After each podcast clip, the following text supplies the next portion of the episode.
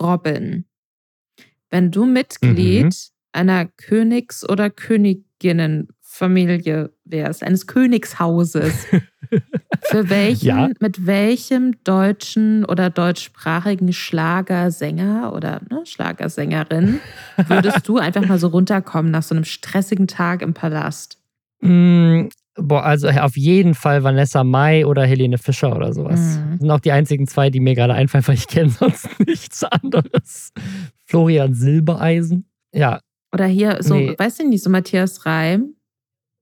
Irgendwie so. Den kenne ich nicht. Kenn, ich glaube, der hat, der Song, Song der hat blonde Haare. Bestimmt, ich frage dich deswegen, ja. nee, also weil vielleicht ihr, ihr, die uns zuhört, vielleicht seid ihr in der vergangenen Woche über Artikel gestolpert, in denen es darum ging, dass Prince Harry, ich weiß gar nicht, ob man ihn noch Prince nennen darf oder ob er das verloren hat.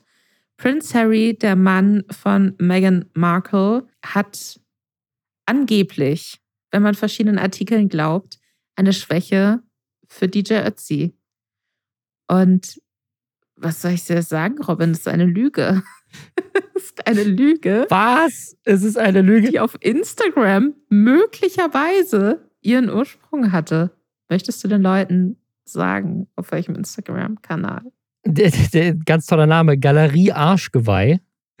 Aber was mir jetzt gerade erst auffällt, ich habe mich vorher gar nicht gesehen, als ich mir das angeguckt habe, unter diesem Post von Galerie Arschgeweih, ich lese mal kurz den Text vor. Das Ding ist also, dieses, dieses Buch Spare, also diese Autobiografie von Harry, die ist ja die ganze Zeit im Internet, geht die gerade rauf und runter, weil er da so unglaublich peinliche Geschichten aus seinem Leben erzählt. Unter anderem meine absolute Lieblingsgeschichte, die überall geteilt wird, dass er gerne mal die Creme, ja, nicht gerne, ich glaube, er hat es nicht gerne gemacht, aber dass er die Creme, nach der seiner Mutter immer gerochen hat, sich auf seinen Penis geschmiert hat. Das ist die Story, die gerade am meisten rumgeht und über die sich alle lustig machen. Vor allem, weil es davon halt auch ein Audiobook gibt. Und das sollte man nie machen. Ein Audiobook rausbringen, in dem man peinliche Geschichten erzählt, die man dann selber vorliest, das ist halt, das Meme-Potenzial ist zu hoch. Auf jeden Fall in diesem Style, wie dieses Buch geschrieben ist, hat hier Galerie Arschgeweih gepostet. Prince Harry verrät in seinem neuen Buch, dass die Musik von DJ Ötzi ihm und seiner Frau Megan aus dunklen Zeiten geholfen hat. Mein Bruder war so grausam zu uns, wir fühlten uns hoffnungslos. Aber der Burger Dance gab uns die Kraft, weiterzumachen und nicht aufzugeben. Gerade die emotionale Choreografie motivierte uns einmal mehr aufzustehen und dem britischen Könighaus die Stirn zu bieten. Und ich glaube, dieser Post und wie ernst er genommen wurde, zeigt, wie absurd manche der Stories in diesem Buch sind, dass Leute denken so, ja, das, das ist 100 Prozent, ist das genauso gewesen, dass der Burger Dance die motiviert hat. Aber was mir gerade erst aufgefallen ist, DJ Ötzi hat unter diesem Post kommentiert mit Harry und Meghan und ich so und dann so Hände, die sich so, die, so ein Emoji, wo sich so zwei Leute in die Hand geben. Das würde mich so traurig machen. Ich meine, stell dir vor, du bist DJ Ötzi und du denkst so, oh mein Gott, krass, das ist das Schönste, was ich in meinem ganzen Leben erfahren habe. Prince Harry und Meghan Markle lieben meine Musik. Ich habe diesen Menschen Kraft gegeben, diese schwierigen Zeit, in der sie sich vom bösen britischen Königshaus emanzipiert haben. Sie lieben den Burger Dance. Ich bin nicht nur ein abgehefteter Schlagerstar. Ich habe wirklich, ich habe eine, eine popkulturelle, gesellschaftspolitische Relevanz. Und dann stellt sich raus, dass es hat sich ein Instagram-Kanal ausgedacht, der übrigens sehr witzig ist. Ich, ich kenne also die Leute, die den machen, ehemalige ArbeitskollegInnen von mir aus Weißzeiten. Sehr guter Kanal, kann ich nur empfehlen. Aber wäre ich DJ Ötzi, ich wäre sehr traurig, muss ich sagen. Es ist halt offensichtlich eine Meme-Seite, aber DJ Ötzi hat vielleicht kurz hat er Kraft bekommen von diesem Post, denn in Österreich hat das Ding richtig Welle gemacht. Heute äh, AT hat darüber berichtet, OE24, Hitradio Ö3, die Tiroler Tageszeitung, Salzburg 24, die haben alle Headlines darüber geschrieben, als wäre das wahr. So als wäre das ein, echtes, ein echter Breaking News aus dem Buch. So, oh shit. Prince Harry hat in seinem Buch DJ Ötzi erwähnt. Absurd. Meine, meine Gebete gehen raus an DJ Ötzi. DJ Ötzi, bin mir sicher, du und deine weiße kleine Mütze haben anderen Menschen sehr viel Kraft gegeben. Aber Prince Harry war es wahrscheinlich nicht. Ich habe tatsächlich mal einen deutschen Prinzen kennengelernt, und zwar nicht Prinz Markus, aber sein Bruder, Frederik von Anhalt, das ist ja sozusagen einer der letzten deutschen Prinzen oder sowas und ist aber auch irgendwie nicht, weil er auch ein Adoptivsohn ist. Und der wiederum hat das irgendwie zu so einem Businessmodell gemacht. Weiß nicht, ob ich das sagen darf, ohne verklagt zu werden, aber mein Gefühl ist, dass er das zu einem Businessmodell gemacht hat, auch wieder Männer gegen Geld zu adoptieren, damit die sich Prinz nennen können. Und einer, der sich das halt wirklich gekauft hat, den habe ich mal kennengelernt in Los Angeles. Also dieser Prinz Frederik von Anhalt, der, der lebt auch in Los Angeles. War mit Sasa Gabor verheiratet, die inzwischen gestorben ist da, glaube ich. Und ich habe jemanden getroffen, der sich, der halt wirklich einfach sich diesen Titel gekauft hat und sich hat adoptieren lassen von dem. Und inwiefern er, hat ich, ihn im- das in ich- seinem Leben weitergebracht? Nee, ich, ich glaube, der wollte halt irgendwie als Immobilienmakler arbeiten oder so. Und dann hat er sich diesen Titel gekauft in der Hoffnung, dass er dann mehr Aufträge kriegt oder so. Ich blick, ich, ich, das ist jetzt zehn Jahre her oder so, dass ich oder über zehn Jahre her, dass ich den kennengelernt habe. Aber ich habe mal, ich habe mal einen, ähm, einen richtig hobbymäßigen Film gedreht von jemandem, der so da quasi so in der, in der Filmschule da war und der hat dann quasi mich gecastet als Schauspieler. Das war so ein richtiger 90-minütiger Spielfilm, aber halt so voll auf Sparflamme produziert. Und der fand das mega spannend, dieser Prinz. Der wollte mal in einem Filmset dabei sein. Dann war der irgendwie da bei diesem Dreh dabei, um dazu zu gucken. Und ich glaube, ich bin bis heute noch mit dem auf Facebook befreundet. Ich, ich will dich nicht Aber das heißt, ich- ausstechen. Ich, ich- finde das eine sehr gute Geschichte. Ich war mal auf einer äh, adligen Hochzeit. ja, okay, du warst, da hast mich auf jeden Fall ausgestochen gerade, weil der Typ hat sich halt einfach diesen Titel, der hat sich halt einfach adoptieren lassen. Wir, wir, wir sind Klicks also quasi. beide auf, auf Du mit, mit dem Adel, mit dem Ja. deutschen Adel. Aber was war das eine, war das eine deutsche, deutsche, deutsche Adel? Aber, also, aber deutscher Adel im Sinne von so Graf irgendwas oder was? Ich will da jetzt oder nicht so. mehr Details zu teilen, weil man wird, ja, Prinz man wird ja Markus. nur dann auf fancy Shit eingeladen, wenn, wenn die Leute einem vertrauen, Ja, okay. Robin. Weißt du, was ich meine? Der, okay, es war die Hochzeit von Prinz Harry. Es ist ganz genau. Da war ich und wir haben heimlich betrunken zum Burger Dance getanzt. Und damit herzlich willkommen zu den Lester-Schwestern, dem adligsten aller So Podcasts. ist es. Hier lästern wir jeden Samstag für euch darüber, was in der letzten Woche im Internet passiert ist. Wir gucken uns alle schlechten YouTube-Videos an, alle TikToks, alle Twitter-Trends und hören live in den Burger Dance rein, damit ihr das nicht machen müsst. Und wir, das sind Lisa Ludwig, Journalistin, und ich, Robin Blase, ein Influencer, der leider nicht adlig ist. Ja, und damit herzlich willkommen zu den Themen dieser Woche. Es geht unter anderem um eine Klage für Montana Black und er ist tatsächlich auch verklagt worden und hat äh, vor Gericht verloren. Es gab eine weitere Influencer-Trennung, gab ein Update zu diesem Marius Geparke TikTok-Drama. Dann wurde Shirin David auch noch verklagt und hat auch vor Gericht verloren.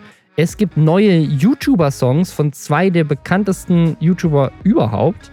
Und dann gibt es auf TikTok gerade einen Skandal, weil da angeblich ein Mädchen um Hilfe bittet. Über TikToks sendet sie geheime Signale, dass sie entführt wurde. Aber das Ganze ist wahrscheinlich vielleicht auch einfach ein Prank. Spoiler. Wir klären es auf. Spoiler. nicht, nicht, dass wir so, so reinstarten in die Themen und alle denken so, oh Gott, am Ende kommt noch eine Entführung. Vielleicht doch. Ihr müsst bis zum Schluss Wir dranbleiben. wissen es wir wissen's nicht. Es wird es bleibt Cliffhanger. Aber als allererstes erstmal Montana Black. Montana Black wurde verklagt und hat auch vor Gericht verloren. Sogar so, dass ich glaube, der Streitwert sind 15.000 Euro und wenn er jetzt der Aufforderung nicht nachkommt, dann drohen bis zu 250.000 Euro Strafe und sechs Monate Haft. Was ist passiert? Ich glaube, wir hatten hier, weiß nicht, hatten wir hier drüber gesprochen? Es war auf jeden Fall unsere Themenliste. Ich glaube, wir haben es rausgeschmissen. Montana Black hat Ende Oktober einen Wildpark besucht. Da gab es damals schon so einen kleinen Mini-Shitstorm, deswegen war das bei uns in der Themenliste, da, weil nämlich Leute sich darüber aufgeregt haben, dass er in diesen Wildpark geht, weil er das irgendwie so groß angekündigt hatte, dass da irgendwie so ein fettes Event kommt. Dann ist er halt einfach in den Zoo gegangen. Oder hat einfach so live gestreamt, wie er da halt die, die durch diesen Wind Wildpark läuft. Aber es haben auch eine Menge Leute zugeguckt. Und das passiert halt bei diesen Real-Life-Streams ganz oft. Ich sehe das relativ häufig auf Twitter und auf TikTok und so, dass so Ausschnitte aus so Real-Life-Streams geteilt werden, wo Leute halt auf der Straße angepöbelt werden oder irgendwas filmen, was sie eigentlich nicht filmen sollten, etc. Das ist bei Montana Black genauso gewesen. Er hat nämlich in diesem Wildpark natürlich auch einfach Leute gefilmt, die da waren. Unter anderem ungefähr 30 Sekunden lang eine Mutter mit ihrem Kind. Und die hat sich zu Recht in ihren Persönlichkeitsrechten verletzt gefühlt, dass sie da gefilmt wird von ihm und hat ihn dann verklagt und Recht bekommen. Ich finde das total spannend, wenn man journalistisch arbeitet und dann ja auch irgendwie, ich war auch schon öfter auf Veranstaltungen mit einem Fotografen oder so. An sich brauchst du im Großteil der Fälle Release-Forms von Leuten. Ja. Wo die dir unterschreiben, du darfst das Material nutzen, gerade wenn du es auf Social Media auch veröffentlichst. Irgendwie ist dann zusätzlich nochmal so ein kompletter Absatz, der abgenickt werden muss. Die müssen, ne, und das klingt dann immer alles sehr groß, so. Sie müssen dir das für alle Ewigkeiten gewähren, das Nutzungsrecht. Du musst irgendwie aufschlüsseln, wo das dann überall zu sehen ist und so weiter und so fort. Das unterschreiben Leute sehr, sehr ungern, weil da sehr viele große, dramatisch klingende Worte drin ja. stehen. Und das ist ein absoluter ja. Abfuck, absolute Hölle es gibt, wenn man so in der Öffentlichkeit was dreht oder äh, zumindest Fotos macht, auch bei Demos oder so, so ein paar Ausnahmen, wo man, oder das war zumindest, als ich das letzte Mal vor Jahren eine Schulung in dem Bereich hatte. Vielleicht hat sich verändert. Sagt es gerne Bescheid, wenn sich seitdem verändert hat. Aber es gibt so ein paar Ausnahmen. Und meines Wissens nach, und Robin hat das studiert, deswegen kann er mich vielleicht gleich richtig krass korrigieren oder mir sagen, dass ich recht habe, was mich freuen würde. Meines Wissens nach gibt es zwei Ausnahmen. Einmal, wenn eine Person etwas tut, womit sie bewusst und offensichtlich Aufmerksamkeit auf sich ziehen möchte, also sich selbst quasi einen Newswert gibt. Das ist zum Beispiel bei so Querdenker-Demos ist das der Fall, wenn da jemand sehr aufwendig so eine Puppe am Strick aufhängt und die Puppe ist Angela Merkel oder so, dann hat die Person sowas Newswertes gemacht und sticht so offensichtlich aus der Menge heraus, dass man sie fotografieren darf. Oder wenn keine, wenn, wenn so viele Leute auf einmal im Bild sind, dass es eine Menschenmenge ist, wo Einzelpersonen nicht mehr klar erkennbar sind. Das wären so zwei Sachen, da brauchst du keine Release-Forms. Was hast du im Studium gelernt, Robin? Genau das. Es gibt, es gibt, ich weiß nicht, ob das, ob das noch was unterschiedlich ist zu dem, ich habe mich so sehr hervorgehoben, dass ich mich selber newsworthy gemacht habe. Aber es gibt auch dieses kongruente Einverständnis, also dass jemand sozusagen so bewusst mit der Kamera redet, dass klar ist, dass er gefilmt oh ja, wird. Also wenn ja. jemand sozusagen sehr bewusst ein Interview gibt, dann musst du nicht zwingend nochmal ein Re obwohl auch da trotzdem eigentlich immer noch ich gelernt habe, dass man trotzdem eine Unterschrift braucht. Oder auf Kamera aber haben, dass die Person sagt, ich. Genau, lebe, genau, auf, ja. genau, auf Kamera haben, so, ja, ich finde das okay, dass ihr das nutzt und so. Das ist dann immer so ein Workaround. Aber ich, also ich, ich bin mir nicht sicher, ob das so 100% rechtssicher ist, wenn ich jemand verklagen würde. Also wenn jemand jetzt sagt, so in dem Stream, so, hey, ich, ich stream gerade, ist das okay, wenn du mit auf Kamera bist und die Person sagt ja, mhm. dann hätte sie wahrscheinlich vor Gericht nicht gewonnen, aber da hätte er dann kein schriftliches Einverständnis, schätze ich. Ne? Also das ist so kongruentes Einverständnis. Und dann diese Menschenmenge, was ich noch im Studium gelernt habe, ist, dass man eigentlich ab fünf Leuten safe ist. Ach echt, okay. Also sobald fünf, fünf Leute im Bild sind, kannst du davon ausgehen, dass also ich glaube, wenn du jetzt eine Freundesgruppe aus genau fünf Leuten filmen würdest, hättest du wahrscheinlich ein Problem. Aber wenn du im Vordergrund bist, so als Journalist und im Hintergrund laufen Leute vorbei und das sind halt irgendwie mindestens fünf, äh, dann kannst du nicht davon ausgehen, dass jetzt irgendwie jetzt du einen davon so die Persönlichkeitsrechte verletzt hast. Aber ich weiß auch nicht, ob fünf so eine, so eine safe Grenze ist. Ich habe das mal so gelernt, dass, das, dass man ab fünf okay ist, mhm. aber ich bin auch kein Anwalt, nagelt mich nicht darauf fest, falls ihr jetzt verklagt wird, weil ihr in eurem Real-Life-Stream genau fünf Leute drauf habt. Aber ja, Montana, Montana Black hat halt, da war halt, ich habe ja auch nochmal einen Ausschnitt daraus gesehen. Das ist halt wirklich nur diese Frau und das Kind im Hintergrund gewesen. Und da ist halt zusätzlich kommt natürlich dazu, dass ein minderjähriges Kind dabei ist, was natürlich auch nochmal was anderes ist. Ne? Also das, das, das kommt auch noch dazu. Also ich glaube, auch bei minderjährigen Kindern hast du kein kongruentes Einverständnis, weil die ja auch nicht, die sind ja nicht geschäftsfähig. Also die können ja nicht, können ja nicht Einverständnis geben, da brauchst du immer noch einen Erwachsenen. Aber wir haben das sogar bei, ähm, bei so Foreign Reports und so, ne? Also da wird immer ein Release-Form unterschrieben, selbst von Leuten, die halt den ganzen Tag mit der Kamera begleitet werden und bewusst sich sozusagen dafür bereit erklärt haben, dass sie Teil einer Reportage sind. Selbst die unterschreiben am Ende nochmal eine Rechteabtretung. Im Idealfall sogar noch am Anfang des Tages, mhm. aber meistens ist es am Ende. Und das, sind, das ist halt so ein dreiseitiges Dokument. Und das Lustigste finde ich immer, weil ich muss, ich muss auch so einen Vertrag unterschreiben, ne, dass meine Rechte als Moderator, das unterschreibe ich halt einmal pro Jahr, aber da, da steht auch, dass meine Rechte als Moderator abgetreten werden ans ZDF. Und da steht zum Beispiel auch so, da steht so drin, dass ich auch die Vorführrechte abgebe, auch in internationalen Gewässern und auf Bohrinseln. So, ja, das ist so ja. jede Art von Möglichkeit, wie etwas ausgestrahlt werden kann, ist da abgesichert. Also auch Gefängnisse zum Beispiel steht explizit nochmal drin. Aber Bohrinsel, das fand ich das am lustigsten. Das sind jetzt natürlich schlechte Nachrichten für deine Knacki-Freunde, die vielleicht einfach einmal die Woche so ein Robin-Abend machen wollen. Ja, die, die Rechte hat das ZDF, da könnt ihr, könnt ihr gucken im Gefängnis. Glaubst du, dass das hat jetzt größere, glaubst du, es könnte so Schule machen? Weil das ist ja was, ne? Montana Black ist natürlich einer der größten Streamer, aber ich kann mir vorstellen, dass andere Twitch-Leute und gerade die, die jetzt auch ne, viel so draußen rumlaufen, hatten wir letzte Woche auch das Thema, die auf, nee, gut, auf Messen, da hast du eigentlich überall auch diese Zettel hängende von wegen. Ja, ja. Ne, aber wenn du jetzt draußen auf der Straße unterwegs bist, du hast ja immer mal irgendwo Leute im Hintergrund, die dann vielleicht auch gar nicht wissen, wer du bist oder dass sie gerade im Bild sind. Was auch immer. Glaubst du, das könnte so ein Präzedenzfall werden? Und jetzt muss ich so Streaming Deutschland oder auch TikTok Deutschland, jeder, der auch vielleicht ganz viel so Live-Stories macht, die dann als Highlights irgendwo festhält, so auf Insta, müssen die sich jetzt so alle warm anziehen? Was ist deine, was ist deine studierte Einschätzung dazu? Also, es, also ich, ich muss, ich, also ich glaube, warm anziehen muss sich keiner, weil niemand die Reichweite hat wie Montana Black. Also es gibt so, also ich, jeder, jeder, ich würde es jedem Influencer empfehlen, empfehlen mal so eine zweiwöchigen VHS-Abendkurs Medienrecht zu belegen, den, es wahrscheinlich nicht gibt, aber wenn nicht, dann sollte man den jetzt einführen, weil es gibt ja auch so ganz, ganz interessante Sachen so zum, zum Thema Panoramafreiheit und so. Also zum Beispiel sind ja auch Gebäude urheberrechtlich mhm. geschützt und so, ne? Und wenn dir jemand, ich hatte das neulich mit einem Werbepartner, da haben wir, haben wir einen Werbespot gedreht für meinen TikTok-Account und dann meinten die so, du, du darfst das, wenn du das selber machst, aber wir dürfen das nicht. Also ab dem Moment, wir hatten das schon als Unternehmen, dass wir verklagt wurden, weil in einem Werbespot mit dem Influencer im Hintergrund ein architektonisches Bauwerk zu sehen war. Und da wurde dann wohl argumentiert, dass das ja ein Werbespot ist und deswegen es eben nicht mehr unter Panoramafreiheit fällt. Ja, hübsch. Also da, da, da kannst du auch richtig Geld für dann blechen, dass da im Hintergrund, keine Ahnung. Das ist ja so ein, so ein, so ein ganz berühmtes Ding, ne? dass der Eiffelturm, dass das, wie der angestrahlt mhm. ist, ein urheberrecht geschütztes Werk ist, weil jemand sich halt überlegt hat, wie das Lichtkonzept aussieht. Und da bist du halt als Tourist, bist du da fein raus, aber ab dem Moment, wo das halt kommerzieller wird, wie gesagt, bin kein Anwalt, aber da wäre ich, also, ne, da gibt es ganz, gibt's ganz lustige Gesetze, die ganz viele Influencer nicht auf dem Schirm haben. So, da, also, ne, keine Ahnung, bis heute, was das Thema Urheberrecht angeht, gibt es auch immer noch eine Menge Leute, die Sachen benutzen, die glaube ich, nicht ganz so ja. sauber sind manchmal. Haben wir vielleicht später nachher nochmal kurz das Thema. Haben wir vielleicht später nochmal ein Thema. aber was, weißt du, was ich mir erhoffe ja. davon? Das ist, hat jetzt nicht unmittelbar ja. was damit zu tun, aber vielleicht einfach so, ich fände es schön, wenn Leute für sich mal das Verständnis schärfen. Sie entscheiden sich natürlich bewusst dafür, dass sie ihr Gesicht in eine Kamera halten.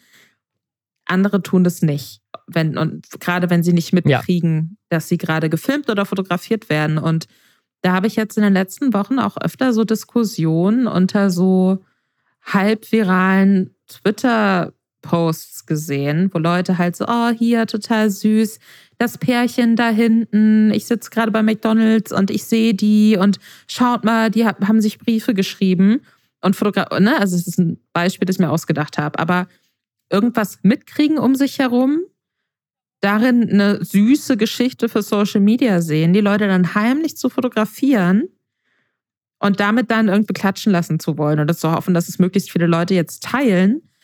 Und das ja dann aber im Zweifelsfall auch ohne das Wissen der abgebildeten Person passiert. Und dann stellst du halt vielleicht irgendwann fest, wenn du denkst, hä, Moment, ich bin viral gegangen mit einem privaten Moment, mhm. ähm, wurde hier heimlich gefilmt, heimlich fotografiert und jemand anderes holt sich damit jetzt Internet-Fame. Also da, da sehe ich jetzt gerade ganz viel Gegenwind auch irgendwie von Leuten, die sagen, okay, früher habe ich sowas gefeiert, früher habe ich sowas geteilt, früher fand ich sowas süß oder witzig oder was weiß ich.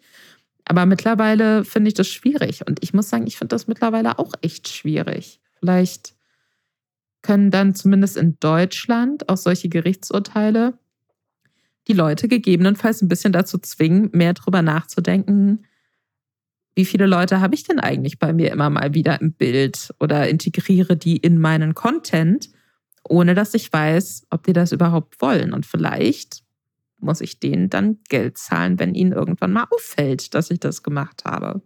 Bin sehr gespannt. Was ich ganz spannend fand noch, das ist so ein, so ein random Nerd-Fact, der mich interessiert immer, ist die Firma, die tatsächlich verklagt wurde. Also tatsächlich ist es nicht, ist es nicht Montana Black, der wohl verklagt wurde, sondern ein Unternehmen. Und zwar die Reason GmbH und Co. KG. Ist auch spannend, dass das eine Co. KG ist. Also da sind offensichtlich mehrere Leute dann irgendwie dran beteiligt, die hinter dem Kanal von Montana Black stecken. Das wusste ich gar nicht, dass da nochmal irgendwie eine GmbH dahinter steckt. Was jetzt nicht, also es ist jetzt nicht untypisch, dass irgendwie Influencer auch eine GmbH gründen, auch irgendwie um ihr, um sich halt genau in solchen Fällen abzusichern. Ne? Also dass sozusagen, wenn du verklagt wirst, dass im Zweifel dann dein Vermögen eben nicht dein Privatvermögen ist, sondern irgendwie eine GmbH dahinter steckt. Das macht schon alles Sinn.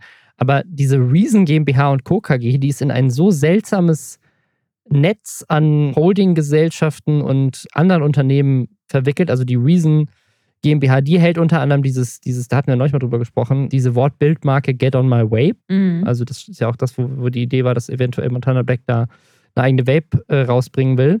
Aber wiederum daran beteiligt sind irgendwie eine ganze Menge an Menschen und anderen GmbHs. Es gibt da noch eine Get on My Level KG, es gibt eine Reason Verwaltungs GmbH und dann gibt es da relativ viele Geschäftsführer, die irgendwie damit verknüpft sind und nochmal andere Firmen, die Anteile äh, oder dieselbe Adresse haben. Und ja, es ist irgendwie eine ganz, ganz wilde Gruppe an Leuten, weil das ganze Ding führt dann irgendwie auch zurück anhand der Adresse und so weiter zu den Firmen von Flying Uwe. Also offensichtlich hängen die auch irgendwie alle miteinander zusammen, zumindest was die Adresse angeht, oder haben dieselben Anwälte oder was weiß ich, die diese Holding äh, alle haben. Mhm. Also da, das sind irgendwie so, ne, es gibt da auf North Data so ein ganz lustiges Netz, wo sozusagen so diese ganze Verwaltung, wer mit wem irgendwie zusammenhängt, wer ist der Geschäftsführer von wem, wer hat dieselbe Adresse, mit welchem Unternehmen, welches Unternehmen ist noch in irgendwie, erhält Anteile von dem jeweils anderen Unternehmen und es ist ein riesiges Netz, wo du quasi so eine direkte Linie herstellen kannst zwischen irgendwie Flying Uwe und Montana Black und tausend Firmen, die irgendwie dazwischen stecken. Ich stelle mir vor, dass du so ein kleines, so eine Korkwand in deinem Raum aufgestellt hast, in dem du gerade aufnimmst und so Bilder von verschiedenen Beteiligten genau da so rangeklippt hast und dann ja, ja. läufst jetzt gerade, so man, man hört es jetzt nicht, weil, weil Wolle sehr leise sein kann, aber du hast so ein Wollknäuel in der Hand und spannst da so Fäden. Er raschelt so Papier und so immer wieder so eine Stecknadel, so bling. ja. Investigativ Robin strikes again. Ich finde ich find einfach nur faszinierend, weil offensichtlich ja irgendwelche anderen Leute diese, sich um diese Firmen und diese Holdingstrukturen kümmern für ihn. Und ich habe irgendwie nicht das, ich habe nicht das Vertrauenslevel dafür oder hätte ich nicht als Montana Black, ehrlich mhm. gesagt. Bei den Summen, um die es da geht, einfach irgendwie so weirde Konstrukte mit irgendwelchen Leuten. Aber vielleicht ist es auch so ein Level, wo, wo Geld dann einfach irgendwie egal ist. Ja, ja. Und man froh ist, wenn man sich um Sachen nicht kümmern muss und sagt so, ja, fuck it, komm, ihr macht das schon. Das Einzige, was man da hoffen kann, ist, dass, dass die sich dann nie streiten und dann am Ende trennen. Und dann muss die Firma geteilt werden hat sich etwa wieder ein, ein Paar getrennt, Robin. Es hat, Schon wieder. gibt, es in, gibt es in gibt eine Influencer weitere... Deutschland noch irgendjemanden, der zusammen ist? Und, und tatsächlich, das ist äh, lustigerweise die, die Trennung, die außerhalb von YouTube die größte Welle für mich geschlagen hat, weil Jan Böbermann drüber getweetet hat. Hast du das gesehen? Nee. Ja, Jan, ich, ich versuche mal kurz den Tweet, dann lese ich ihn vor. Warte. Äh, am 12. Januar hat Jan Böhmermann getweetet, Sunny Loops und Marcel Scorpium, falsch geschrieben, Marcel Scorpium, haben sich wohl auch getrennt. Weinendes Emoji. Das ist Jan Böhmermann-Tweet. Okay. Freut man sich, also, äh, freut man sich da? Freut sich Marcel darüber? Was meinst du? Marcel Scorpion, können, immer wieder. Ehrenschwester hier auch im Podcast. Ja. Also ich, ich, muss sagen, von allen Trennungen, das sage ich jetzt nicht nur, weil äh, Marcel ein guter Freund dieses Podcasts ist, ist das bisher wirklich die erwachsenste, oder? Also ich muss sagen, dass ich Reefed und Annie the Duck auch sehr. Stimmt, du hast recht. Die waren Stimmt. auch sehr ja, erwachsen, ja. aber da, die war auch, da gab es eigentlich nur einen Post. Und hier sehen wir ja. jetzt erwachsen sein über, über mehrere Medien, über mehrere Plattformen hinweg. Ja, voll. Ja. ich glaube, bei, bei, bei, Reefed und, und Annie the Duck hatte ich noch so das Gefühl, du merkst, dass es denen auch sehr weh tut und dass sie so, also ich glaube, ich hatte, ich hatte nochmal so einen TikTok gesehen, das, das wird ja dann auch heutzutage alles in irgendwelchen TikToks zweitverwertet, wo Leute dann irgendwelche Sachen da rausziehen. Aber da hatte, glaube ich, Reef nochmal drüber geredet, über das Haus, das sie irgendwie zusammen haben und dass sie jetzt irgendwie das ausziehen musste und jetzt Annie auszieht und sie wieder einzieht. Also, keine Ahnung, da haben dann Leute natürlich in diesem TikTok auch irgendwelche dramatischen Stories draus ge gewoben. Aber so, das, sie reden da offensichtlich schon noch drüber, aber es ist so, hey, so ist jetzt unser Ding und das ist auch okay so, ne? Das finde ich auch gut. Mhm. Ist halt abgeschlossen, so geht niemandem was an. Geil. Wir haben ein Erwachsenen-Statement gemacht und wie es uns jetzt geht und wie wir miteinander sind, das hat niemanden zu interessieren. Aber genau, Sunny und, und Marcel haben beide ein Statement gemacht auf Instagram und dann haben sie, gab es aber noch Videos. Und Marcel hat dann eine Reaction gemacht auf das Video von, von Sunny und das ist irgendwie alles sehr erwachsen. Ich fand das vor allem, ich glaube, was ich mit am spannendsten fand, war, wir haben jetzt hier auch in den letzten Wochen und Monaten mehrfach auch so drüber geredet, wie das so ist, wenn sich halt so reichweitenstarke Personen trennen und was man da auch alles so absprechen mhm. muss vielleicht. Und was ich wirklich ganz, ganz interessant fand, war, als ich die Re auf YouTube die Reaction von Marcel Scorpion auf die YouTube-Ansage zur Trennung von Sonny Loops angeguckt hat. Also er reagiert auf das Video zur Trennung von ihm und seiner Ex-Freundin, das seine Ex-Freundin aufgenommen hat. Und, und da äh, geht er auch nochmal so mit drauf ein, weil sie das auch anspricht, wie sie quasi verabredet haben, was ist die richtige Plattform, um dieses Trennungsstatement mhm. zu veröffentlichen. Und was sie quasi, worauf sie sich dann geeinigt haben, war, sie machen das auf Instagram, aber sie machen das nicht so als Bildpost, regulär so bei sich im Feed, weil sonst könnten Leute drunter kommentieren und da will man sich dann nicht mit auseinandersetzen, sondern sie machen das als Insta-Story und setzen die aber als Highlight. Das heißt, man kann die dann länger als 24 Stunden abrufen. Man kann jetzt aber auch nicht Kommentare drunter schreiben und die Leute können da nicht in den Kommentaren diskutieren oder was weiß ich. Und ich glaube, das sind so Überlegungen neben allem anderen, wie, oh mein Gott, leben wir zusammen oder nicht? So, wem gehört was? Kannst du mir meine Sachen geben? Bin ich jetzt eigentlich erleichtert, dass wir nicht mehr zusammen sind oder bin ich traurig? Zu überlegen, auf welchem Kanal ich das am besten kommuniziere und was für und was gegen bestimmte Kanäle spricht, das wäre, glaube ich, das Letzte, worüber ich mir dann Gedanken machen wollen würde. Deswegen, ich, ich mhm. glaube, es, es, ist schon auch, wir machen uns oft über, über Influencer lustig und über so über die Nichtigkeiten des, des gut betuchten, oft gut betuchten Influencer-Daseins. Aber es ist auch hart. Ja, voll. Vor allem, ich glaube, inzwischen sind wir auch an einem Punkt, wo es einfacher ist, die Influencer-Paare aufzuzählen, die noch zusammen sind. Mir fällt, glaube ich, keins. Als die, die sich im letzten so, Jahr getrennt so haben. Ein. Also ich meine, Dagi und ihr äh, jetziger Partner, die sind ja jetzt auch schon länger zusammen. Das ist, glaube ich, noch so ein, so ein, so ein Traumpaar. Ich meine, Julienko jetzt und seine neue Freundin, mhm. natürlich auch jetzt wieder viel in der Öffentlichkeit. Aber sozusagen, was, was äh, Marcel und äh, Sunny ja noch ausgemacht hat, ist, dass sie ja beide auch unabhängig voneinander auch schon, das ist, das, das ist ja noch seltener, ne? Also so sowas wie Bibi und Julienko oder Dagi und Lion, das waren ja auch so Paare, wo der männliche Partner so ein bisschen dann auch mit aufgebaut wurde. Umgekehrt gab es ja neulich diese Trennung von ne, Sascha von den Außenseitern und Paola Maria, wo er dann behauptet hat, er hätte sie groß gemacht.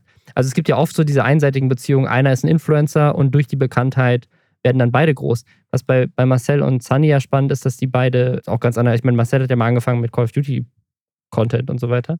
Also das sind die kommen ja aus, aus unterschiedlichen Richtungen und waren quasi so ein richtiges Influencer-Paar. Also zwei bekannte Leute, die halt ein Paar sind, so wie Harry und Meghan. Ich habe Angst vor dem Enthüllungsbuch. Fame auf ihre. ja, das, das wird es ja nicht geben, weil die sehr erwachsene äh, Trennung haben, ja. Aber gibt es denn aktuell Influence? Also hier Kelly Mrs. Vlog, die hat, glaube ich, ihren Freund auch so ein bisschen jetzt in ihren Videos mit drin, ihren neuesten, aber der war, glaube ich, auch kein großer Influencer vorher. Aber gibt es denn irgendwelche so richtig großen Paare. Hier äh, Luca und seine, seine Freundin Peyton, die haben sich ja auch irgendwie getrennt Ende letzten Jahres. Gibt es denn irgendwelche großen Influencer, die noch zusammen sind mit jemand anderem, der oder die auch eine große Influencerin ist? Und nicht nur geworden ist dadurch, dass sie mit jemandem zusammen ist. Gab es nicht mal diese, oh Gott, wie hießen die denn? Die, ist englischer Nachname, äh, sie blond, sehr hübsch eher riesengroß. Die haben auch so Kinder und waren, glaube ich, auch mal in Dubai, so eine Fitnessfamilie. Weißt du, wen ich meine? Es, äh, die ja, es, es, gibt, es gibt oder irgendwie sowas? Ja, ja, es, es gibt auf jeden Fall so, so, so Familien, die so zusammen groß sind. Ich weiß aber nicht, ob die individuelle Kanäle haben oder ob die nur als Familie ja, bekannt sind. Ne? Also es gibt ja, gibt ja schon so Leute wie auch Isabo und ihr Mann und so, die halt auch zusammen in dem Content auftreten und wo sozusagen die, der jeweilige Partner oder die Partnerin dann halt auch bekannt ist, weil die ganze Familie hier Jinder Ues oder sowas, da, äh, die sind ja, treten ja auch als Couple auf die ganze Zeit. Weiß ich gar nicht, ob sie alleine auch Reichweite hat. Ähm Was denn hier mit äh, Shaden Rogue und ihrem Boy? Ja, ja, du hast recht. Boah, sind wir an dem Punkt, oh Gott, i. sind wir an dem Punkt angekommen, wo Orange Morange und Shaden Rogue das aktuell erfolgreichste Influencer-Couple sind, was sozusagen unabhängig voneinander Reichweite hat und sich dann als bekannte Person kennengelernt hat? Also ich, ich möchte Ist- ist dieses, das ich habe Punkt, bisher nur? Positives über Shaden Rogue gehört, von Leuten, die sie kennen. Ja, ja, ich- Deswegen das- will ich das- da gar nicht so. Ich kenne sie auch nicht, ich kenne auch Ihn ihn nicht, aber ich er, er, ist, er ist für mich ich. jetzt, ich finde ihn auch richtig unsympathisch. Ja, aber das, ich, also die sind ja groß. Also Revi macht ja auch Videos mit seiner Freundin, aber ich glaube, die hat erst angefangen zu Das habe ich jetzt, streamen. das habe ich jetzt auch neulich entdeckt. Und äh, hier ähm, Felix von der Laden, der hat auch eine Freundin, die er öfters auf Instagram taggt, die glaube ich auch inzwischen, weiß ich nicht, ob die das von schon vorher hatte, ob das dadurch passiert ist, aber die hat auch, glaube ich, ganz, ganz gute Follower inzwischen. Schickt uns doch Aber es ist ein mal, bisschen die Frage, schreibt also uns doch mal eure Lieblings-Influencer-Paare, die beide groß sind und zwar nicht als Paar, sondern individuell groß. Individuell groß sind, ja. Und auch, und auch sozusagen groß geworden sind nicht unbedingt durch Couple-Videos, sondern sozusagen, also wirklich so, wenn jetzt hier, keine Ahnung, Rezo an, was anfängt mit Julian Bam. Julian Bam, so die als Couple, so das wäre, das wäre ein Das möchte ich. Traum-Influencer-Couple Das möchte ich auch so. irgendwie, habe ich das Gefühl. Boah, das, das würde so das Internet Das fänd ich zerreißen, ganz wenn sich das toll. einfach. Ja, ja, oder Julia, Julia Beautix und Julian Bam und Rezo in so einer polyamorösen Ja. Berliner Beziehung. Ja, stimmt. Wir sind gespannt. Das Jahr ist ja noch jung.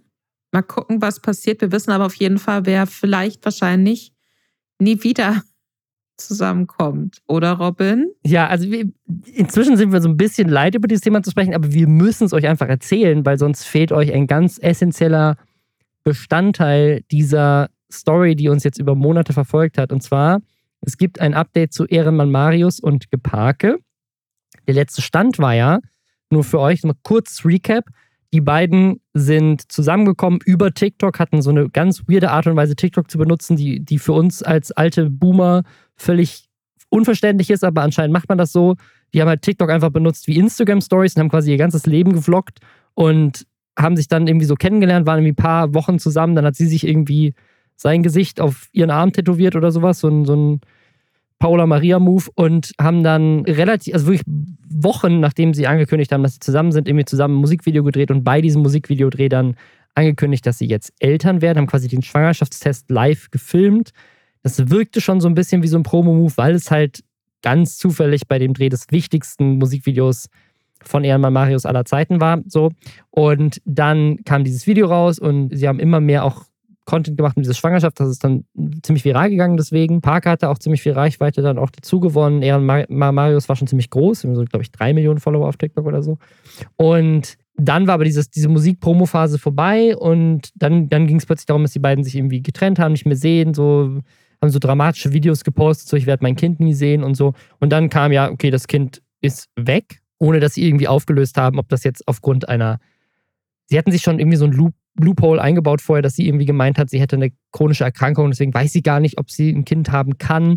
Und dann war es schon so, okay, haben sie jetzt, also haben sie jetzt wirklich das Kind verloren, was natürlich sehr tragisch wäre, oder ist das ganze Ding fake? Und sie tun jetzt so, als hätten sie ein Kind verloren, was halt wirklich echt moralisch mega fragwürdig Mhm. ist so.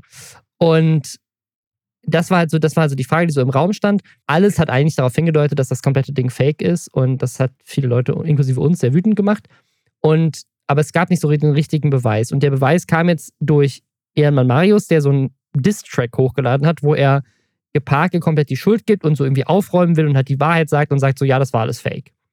Und ihr aber irgendwie die Schuld gibt, es wäre irgendwie alles ihre Idee gewesen, sie hätte sich irgendwie an ihm hochziehen wollen und durch ihn berühmt werden wollen, weil er wäre der berühmte Influencer und sie war gar nichts und so. Und hat sie auch ziemlich beleidigt in diesem, in diesem äh, Video. Und jetzt hat sie aber wiederum ein Statement dazu gepostet. Und er dann wieder dazu auch wieder ein Statement. Also die Story wird für ewig weitergehen. Wir müssen irgendwann aufhören, darüber zu sprechen. Aber das fand ich jetzt nochmal ein ganz interessantes Ding, weil sie legt da auch Telefonate offen, die sie mitgefilmt hat und auch WhatsApp-Nachrichten, wo ziemlich klar wird, dass die Person, also zumindest jetzt in der Darstellung, ganz klar der Marius war, der hier Druck gemacht hat und auch äh, Sachen so zurechtgerückt hat und auch richtig problematische Sachen sagt. Zum Beispiel sagt er irgendwie, dass sie einfach sagen soll, das Kind wäre verreckt. Und sie aber sagt, das möchte sie nicht, weil sie möchte nicht sagen, dass sie irgendwie eine Abtreibung hatte, weil das wäre irgendwie Äh, das macht aber ein bisschen klarer, was, was er in seinem Distrack gesagt hat, warum ihr Vater da irgendwie Stress hätte. Weil sie wollte halt nicht in der Öffentlichkeit sagen, dass sie eine Abtreibung hatte anscheinend, weil das in ihrer Familie, das, das wäre wär für die Sünde so. Und deswegen wollte sie das nicht und wollte eben zugeben, dass es fake ist. Und dann äh, sagt er ganz oft, er möchte nicht, dass, dass, sie, dass, dass, die, dass sie die Wahrheit sagt, dass das alles nur ein Prank war. Was eh schon alle geahnt hatten. Also ich weiß gar nicht, ob das so wichtig war, das zu verschleiern, aber naja. Ich finde halt vor allem, das ist so. Es ist, ich, ich hasse mich dafür, dass mich das jetzt irgendwie, also ich habe mir auch diese ganzen Statements reingezogen, ne? Und das dann irgendwie so, oh mein Gott, okay, jetzt hat sie das vorgelegt. Was bedeutet das? Weil die Sache ist, das sind halt Leute, die sich öffentlich demontieren und wo man dann so geil fand, wo die Internetöffentlichkeit mhm. dann so mhm. geil fand, zuguckt und aber eigentlich ja beide auch scheußlich findet. Selbst Einfach, wenn natürlich ne, ja, ja, ja. jetzt auch wieder mehr auf Geparkes Seite sind und sagen, ah, okay, krass, was für ein Arschloch und so. Aber schlussendlich ist, glaube ich, so eine Großteil der Leute bewusst, dass, dass die halt beide irgendwie scheiße sind. Und das erinnert mich so ein bisschen an, weiß ich nicht, Mitte der 2000er, wo es, oder Anfang der 2000er, äh, bisschen her schon, wo es, wo es so richtig losging mit diesen RTL-Nachmittags, wie hat man das damals immer ätzenderweise genannt, so Unterschichten-TV, irgendwie sowas. Ne, furchtbarer Begriff, den ich sehr menschenverachtend auch finde, muss ich sagen aber wo man dann halt auch wirklich Leute vor Kameras gezerrt hat, die offensichtlich für sich nicht ganz mitschneiden konnten, wie sie hier gedemütigt werden und wie sie sich vielleicht auch gegenseitig demütigen. Mhm. Und das ist auch so der, das Gefühl, was ich von dieser ganzen Sache bekomme. Auch wenn dann jetzt Gepake dann zum Beispiel darüber redet, ja, sie sind ja beide ein bisschen kräftiger auch so. Und dass, dass er sie da so vorgeführt hat, weil sie dicker ist oder war als er und er froh war, dass er mal nicht so in Anführungszeichen der fetteste im Bild ist und dass das wiederum und, und also das ist ich finde das ganz ganz tragisch und was da aber auch so auch so ja, Bilder ja. dann irgendwie aus aus der zugemüllten ja. Wohnung, das ist alles eigentlich auch wieder so super intim. Ja, so bloßstellend. Ja, ja, ja. Es gibt noch ein anderes Ding. Also sie sagt, sie sagt irgendwie, dass er an diesem Videodrehtag tatsächlich das erste Mal Sex gehabt hätte und dann Geschlechtskrankheiten gehabt hätte und die dann aber weitergegeben hätte an andere Frauen. Also auch äh, sie haut dann auch wieder so Sachen raus und dieses ja dieses Bild, da sitzt er offensichtlich irgendwie nackt in seinem Zimmer und das ganze Zimmer ist irgendwie so voller Müll und dann kombiniert sie das aber irgendwie, dass er in seinem Distrack sagt, er würde leben wie ein König, aber so sieht es halt wirklich aus. Er hätte dafür also gesorgt, dass sie so lebt wie ein König. Das war auch so eine also Bushido gebeitete Line. Also weil der komplette Distrack von ja. ihm basiert ja auf so einem Bushido-Song gegen K1. Ja, also es ist, es ist ganz unangenehm, auch in dieser Nachricht, also was ich so, wie er mit, wie er dann so ihr schreibt, so, du hast es verloren, fertig, was sollen wir sonst machen? Ich finde uns einen Arzt, der uns das bestätigt. Zugeben niemals, nie im Leben, Veronika. Denk gar nicht erst drüber nach. Das ist so. Ja. Es ist, ist, irgendwie, ich, ich finde es ganz unangenehm und wie er dann da auch wieder drauf reagiert und dann irgendwie, es wäre ja moralisch total am, un, unter aller Sau, was sie da erzählt. Und man würde ja allein, dass sie die ganzen Telefonate aufgezeichnet hat, würde ja zeigen, dass sie ihn von Anfang an zerstören wollte und alles, was sie da zeigt, auch an Ausschnitten aus den Telefonaten, wäre aus dem Kontext gerissen. Dann diese komplett absurde Aussage, ich ich interessiere mich, ob du, ob du verstanden hast, wer das meint, weil er dann irgendwie so sagt, ja, er hätte irgendwie zu ihr am Telefon gesagt, dann soll sie halt sein, dass das Kind in ihr verreckt wäre. Und das hätte er aber nur gesagt, weil er nicht sagen wollte, dass das Kind in ihr gestorben wäre, weil er wollte Mütter da draußen nicht verletzen. Das wäre verrecken es ist, es ist, das bessere Wort. Es ist, es ist so absurd, weil also das ganze Ding macht so gar keinen Sinn, weil er, er sagt quasi, es ist nicht okay, dass sie ihn aufgenommen hat im Telefonat, wo er dachte, dass es komplett privat ist. Sagt aber dann, er wollte nicht das Wort gestorben benutzen, aus Angst hat, irgendwelche Mütter zu triggern. Aber in einem privaten Gespräch, von dem er nie darüber, nie gedacht hat, dass es aufgeht. Also, wen wollte er, also, welche zufälligen Mütter hätten denn dieses Gespräch mitgehört, die er in dem Moment nicht triggern wollte? Und seine Logik ist, weil er das Wort gestorben nicht verwenden wollte, um nicht irgendjemanden zu triggern, hat er dann das nächstbeste Wort gesucht, um das zu umschreiben. Und was ihm eingefallen ist, ist verrecken. So, dann ist das Kind halt dir verreckt. Das ist viel sensibler, hast du völlig recht. Es macht so gar keinen. Also die, die Argumentation ist so dumm. Dass man sich echt fragt, so wer, wer soll darauf reinfallen? Ja, wahrscheinlich irgendwelche Kids auf TikTok, die ihnen irgendwie immer noch folgen. Und wir. Also die Sache ist auch, dass ich wirklich, ne, er sagt dann auch so, ja, man würde in dem Video auch sehen, dass sie psychisch krank ist und so weiter und so fort, auch super eklig. Aber ich bin jetzt auch mittlerweile schon fast wieder an so einem Punkt, wo ich überlege, vielleicht ist das Teil der Inszenierung. Weißt du, was ich meine? Wir sind immer noch, das Ja, ist so die ja. nächste Runde jetzt. Wir sind in so einer Schleife gefangen. Genau, das- so, es ist so, das, So das ganze Ding ist fake. So Inception. Wir sind immer noch auf Ja. so einer Traumebene. Das ist nur die tiefere jetzt. Also was für was wäre das für ein krasser Move, wenn am Ende irgendwie einfach so die ein Kind in die Kamera halten und sagen so, Edgy Badge, wir waren doch wirklich schwanger. Ich, ich hoffe, dass wir nie wieder darüber reden müssen, aber wie, wie Robin schon sagt, das ist so, ich habe das Gefühl, das ist so unser neues C-Max-Thema. Falls ihr euch noch erinnert, wir Ja. haben vor eineinhalb Jahren sehr intensiv über C-Max und seine mittlerweile Ex-Freundin Ellie gesprochen. Das war auch ein riesengroßes Beziehungsdrama mit ganz viel Lügen und absurden Plot-Twists. Und wenn man einmal damit angefangen hat, kann man halt ganz schlecht damit aufhören. Ne? Deswegen wir hoffen, dass wir hier jetzt einen Strich setzen können unter dieses Thema, unter das große TikTok-Trash-TV-Drama der letzten Monate. Ich kann mir aber vorstellen, dass es einfach nicht aufhört, dass noch mehr kommt. Weißt du, was das, weißt du, was das ist? Was? Das ist, das ist Sunk Cost Fallacy. Das ist ein Begriff aus dem Gambling im Casino, wenn du denkst, du hast, du hast ja jetzt so viel schon investiert, jetzt rauszugehen, du musst quasi mehr investieren. Mhm. Und das ist, wir haben so viel Zeit investiert in dieses Thema, dass wir das Gefühl haben, wir müssen jetzt noch mehr Zeit investieren, sonst war die ganze Zeit, die wir schon investiert haben, verschwendet. Wenn aber eigentlich der viel klügere und sinnvollere Move wäre, einfach aufzuhören. Du hast absolut recht. Ja. Ja, mal gucken. wenn, ihr, wenn ihr uns dann demnächst zähneknirschend wieder über das Thema sprechen lässt, dann muss entweder etwas richtig Krasses passiert sein oder wir sind süchtig geworden danach. Es ist eine, es ist eine Lästersucht. Mir ist übrigens gerade, damit wir jetzt aus diesem Thema rauskommen, mir ist eben noch was eingefallen, ein, ein Influencer-Pärchen, von dem, von dem ich aber nicht so wirklich weiß, ob sie wirklich zusammen sind oder ob die das nur auf, auf Instagram, ob sie nur so tun. Ich weiß es nicht. Aber ich glaube schon, ich bin ziemlich sicher. Und zwar Phil Laude und äh, Maria Clara Groppler. Die posten noch die ganze Zeit irgendwie Sachen zusammen aus dem Urlaub. Die sind doch ganz sicher ein Paar, oder? Ich, Also nicht, dass ich jetzt irgendwelche Gerüchte in die Welt setze, aber ich habe schon das Gefühl, dass die da schon sehr direkt hm. also, die die posten auch so Fotos, wo sie sich umarmen und so, machen die ganzen irgendwelche Sachen zusammen. Die haben ein, Weihnachts-, ein Weihnachtsvideo zusammen gepostet. Bin ziemlich sicher, dass die zusammen sind, oder? Phil Laude, Also schreib so uns aus. doch mal, ob ihr zusammen seid. Weil das, das, ist, das, das, ist ein, das ist ein süßes Pärchen. Finde ich schön. Liebe ist nicht sind. tot. Das ist doch toll. Weißt du, was aber tot ist? Was denn?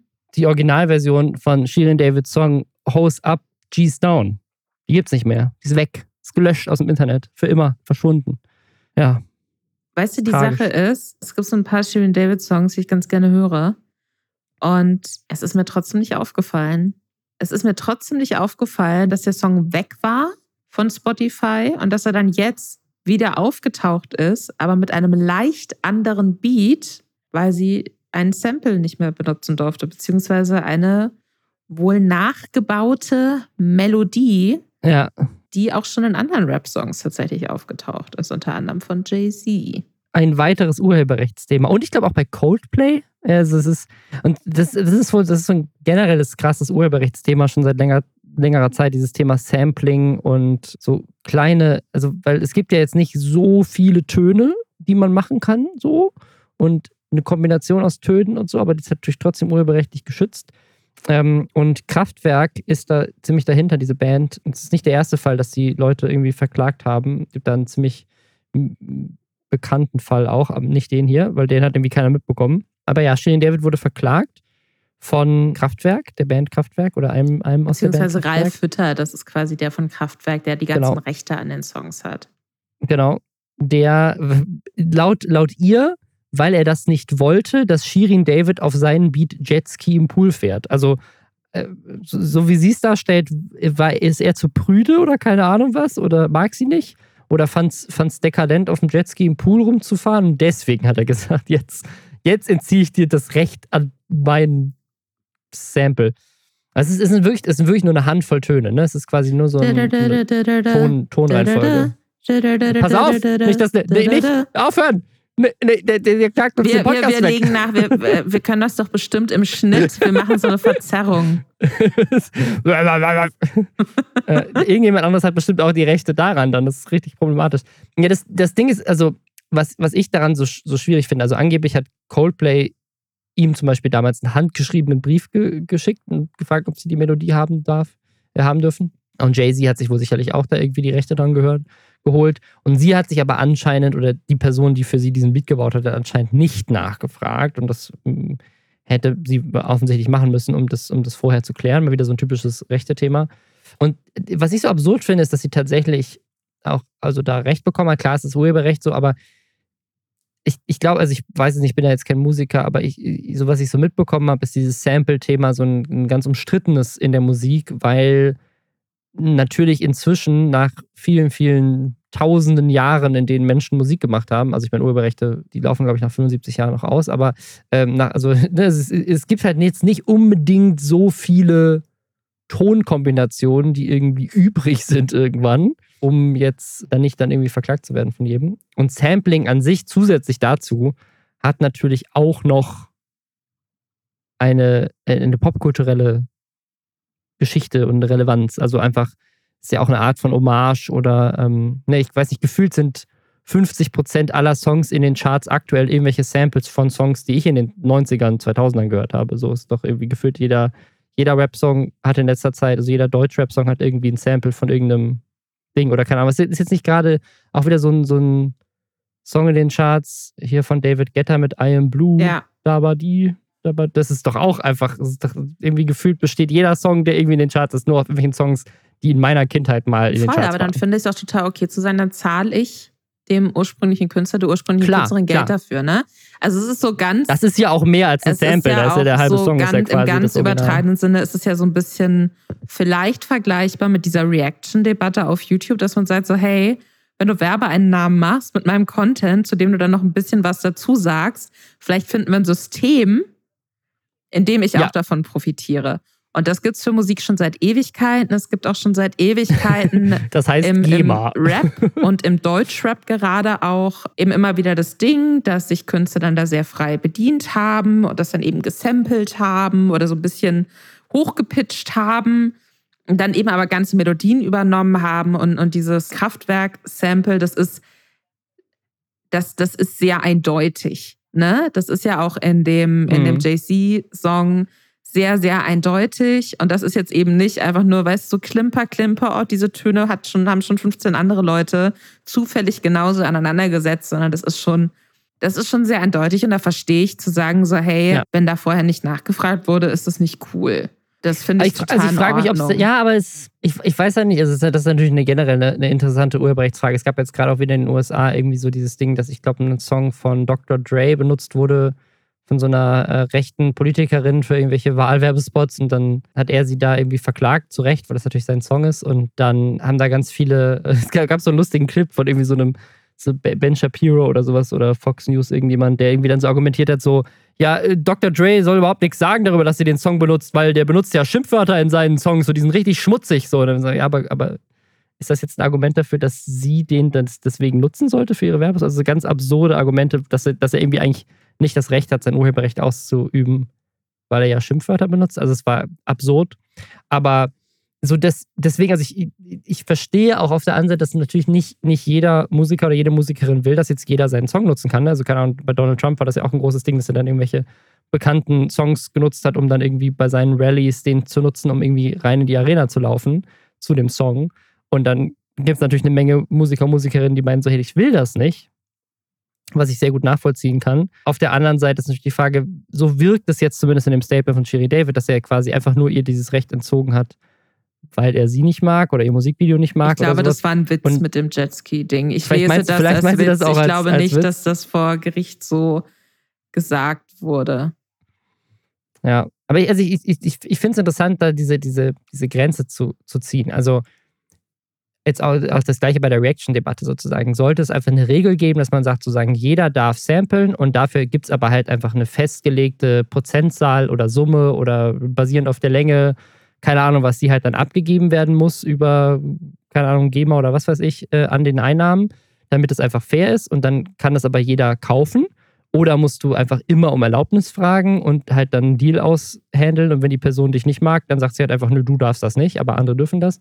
Wäre auch fair, aber sozusagen die Frage ist also, wo hält ja auch Sampling auf und wo fängt es an, dass du quasi einfach nur den ganzen Song abspielst? Bei den Reactions ja das genau, genaue Thema. Also wann, wann ist es ein, ein Werk, was da geschaffen wird, weil jemand dem Ganzen irgendwie krassen Mehrwert hinzufügt und wann ist es einfach nur jemand hat, was ehrlich gesagt viele der Reactions sind, äh, einfach nur das Video hochgeladen und alle drei Minuten nickt der mal in die Kamera und sagt so, Ah, das ist ja spannend. Also da gibt es ja aber, also ne, die Reaction-Debatte ist jetzt relativ neu. Diese, wie viel kann ich mich an bereits existenter Musik, an bereits existenten ja. Werken orientieren oder bedienen, bevor es ein Plagiat wird oder bevor ich dann auch wirklich rechtliche Konsequenzen fühlen muss, so. Das ist kein neues Thema. Und ich finde, es sollte, jeder sollte das Recht haben, jeder, der etwas, ein Musikstück geschaffen hat, sollte selbst entscheiden dürfen, wer das samplet oder wer sich daran bedient an der Melodie. Weil wenn ich mir jetzt vorstelle, ich bin, keine Ahnung, Kendrick Lamar und habe unfassbar kluge, gesellschaftspolitisch relevante Texte auch über mhm. Unterdrückung, über das Leben von schwarzen Personen, über Alltagsrassismus. Und dann dürfte jeder Neonazi, der mir irgendwie 15 Euro in die Kasse wirft, Songs von mir samplen für ihre rechte Scheiße, weil, weil ich habe da kein Bestimmungsrecht mehr, weil wenn man sich irgendwann darauf geeinigt hat, dass das jeder machen darf, wenn er Geld bezahlt, das ist ja auch nicht in Ordnung. So, deswegen, also ich muss wirklich sagen, es, ich, ich verstehe nicht, wie man im Jahr oder in, in, in unserer Zeit und auch wenn man weiß, dass man als Künstlerin oder Künstler oder als Produzent für eine Künstlerin einen bestimmten Song rausbringt, der eine bestimmte Reichweite auch hat, wie man sich vorher nicht darum kümmern kann, sich rechtlich hieb- und stichfest versichern zu lassen, dass man das auch benutzen darf. Das ist für mich so ein bisschen dümmlich, sage ich mal, dass das nicht gemacht wurde. Und das liegt dann natürlich auch nicht unbedingt an der Künstlerin Shirin David, sondern dann im Endeffekt beim Produzenten oder bei der Produzentin. Aber ich muss auch sagen, dass ich jetzt die neue Version des Songs, also die haben eine neue dann hochgeladen, wo sie so ein bisschen die Melodie quasi genug verfremdet oder anderweitig angereichert haben, dass das dann anscheinend in Ordnung ist. Der gefällt mir auch besser, weil das dann eben nicht so ein ganz klares Rip-Off von dem Jay-Z-Song ist, so, sondern noch ein bisschen was Eigeneres hat. Deswegen schlussendlich hat, hilft es dem Song, glaube ich. Ich, ich fand, glaube ich, das Original besser. Vielleicht ist es einfach nur Geschmack. Ja, also ich, ich, ich, ich gehe da voll mit. Ich glaube, jeder Künstler sollte das Recht haben zu entscheiden, wer seine Kunst benutzen darf. Und jeder sollte auch das Recht haben, dann mitzuverdienen. Und das scheint ja in dem Fall nicht passiert zu sein. Also weder die Erlaubnis noch dann, und das ist, das ist wahrscheinlich noch dramatischer, noch dann irgendeine Form von Bezahlung dafür, wenn da vorher gar nicht drüber gesprochen wurde. Ich glaube, was bei, dieser, bei diesem Kraftwerk-Ding, in diesem anderen Urteil, der irgendwie seit 22 Jahren die Musikbranche bewegt oder länger. Da geht es halt vor allem darum, dass dieses Sample, das ist ja bei Shirin David jetzt auch nochmal anders, aber in diesem Originalgerichtsstreit mit Kraftwerk, da ist das Sample, glaube ich, auch nur zwei Sekunden lang. Und ich glaube, da ging es dann auch viel darum, so, okay, aber so zwei Sekunden ist halt auch echt nicht viel. So ist es nicht so, als wäre das überhaupt erkennbar als Sample potenziell. Mhm. Also, keine Ahnung, wie gesagt, ich bin da nicht in dem, in dem Musik drin, Business drin, aber finde das ein interessantes Thema. Also ne, jeder, soll, jeder sollte für seine Kunst bezahlt werden und auch Recht irgendwie an seinen eigenen Sachen haben. Aber wenn das dann wiederum die Kreativität von anderen Menschen komplett einschränkt, weil du irgendwie diese Tonleiter besitzt und jeder, der es auch nur für zwei Sekunden in seinem Song drin hat, kann abgemahnt werden, ist natürlich auch irgendwie komisch. Ne? Also es ist so, ja, ich glaube nicht, ich weiß nicht, ob das so ist, dass das der Fall ist, ehrlich gesagt. Okay. Also mir würde jetzt tatsächlich. Vielleicht kann jemand, der sich mit Musik auskennt, uns. Fall, Also schreibt uns gerne mal, wenn euch irgendein Fall bekannt ist wo eine komplett vage, nicht zuordnbare Standard-Tonfolge von zwei Tönen oder so dann direkt als Sample gilt und die darf jetzt jemand mehr benutzen. Ich glaube nicht, dass es so einen Fall gibt, weil ich glaube, da wird auch sehr oft sehr sensibel entschieden. Keine Ahnung. Würde mir jetzt zumindest kein Fall einfallen. Aber es ist auch nicht das letzte Influencer-Musikthema, was wir heute haben. Nee, weil müssen wir aufpassen, weil die, die, die nächsten beiden, dass die mir nicht aus Versehen Songs klauen. Denn Kenny Mrs. Vlog, die hat in der Vergangenheit schon Songs rausgebracht, aber ich glaube, das war mehr so ein. Also da hatte ich nicht das Gefühl, dass sie jetzt, sie jetzt sozusagen versucht, auf einem Level äh, mit, keine Ahnung, Shirin David oder Katja Krasavitsch irgendwie ins Musikbusiness einzusteigen. Aber jetzt erscheint, und zu dem Zeitpunkt, wenn dieser Podcast draußen ist, ist der Song auch schon draußen. Der erscheint am 20.01. um, um 12. Stronger Than Ever heißt der.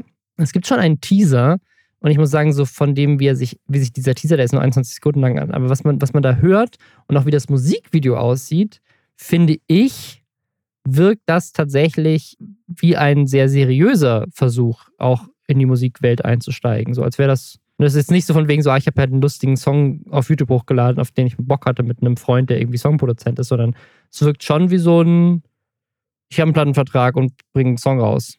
So, man kann ihn auch schon direkt preordern Mhm. und so. Und kaufen bei, bei, keine Ahnung, Amazon Music und iTunes und so. Also ich muss sagen, ich habe ihre vorherigen musikalischen Schritte nicht verfolgt.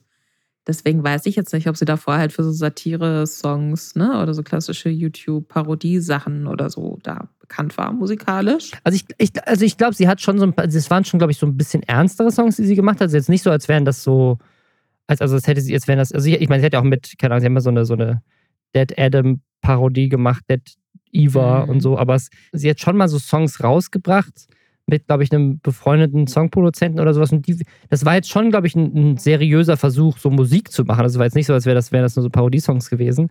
Aber die waren jetzt nicht so, dass ich das Gefühl hatte, so ihr Ziel ist jetzt wirklich da irgendwie, keine Ahnung, ein Album rauszubringen. So, ne? Also halt eben, wie bei so bei Shirin David, die ist ja einfach Musikerin inzwischen. Ne? Mhm. Und keine Ahnung. Da, da habe ich jetzt das Gefühl, dass das schon, dass das schon, also das ist, wirkt schon wie so ein, das ist ein richtiger Song, den Leute sich dann auch potenziell halt kaufen. Hat auch ihr Kanalbanner ge geändert in ein Cover von diesem Song und so. Also ich würde hier für mich nochmal, weil ich mir nicht sicher bin, die Grenze ziehen zwischen, das ist ein ernst gemeinter, also sie will das auch verkaufen, aber es ist trotzdem jetzt nicht so ein super ernst gemeinter Versuch, wirklich ernsthaft als Sängerin im Musikbusiness Fuß zu fassen.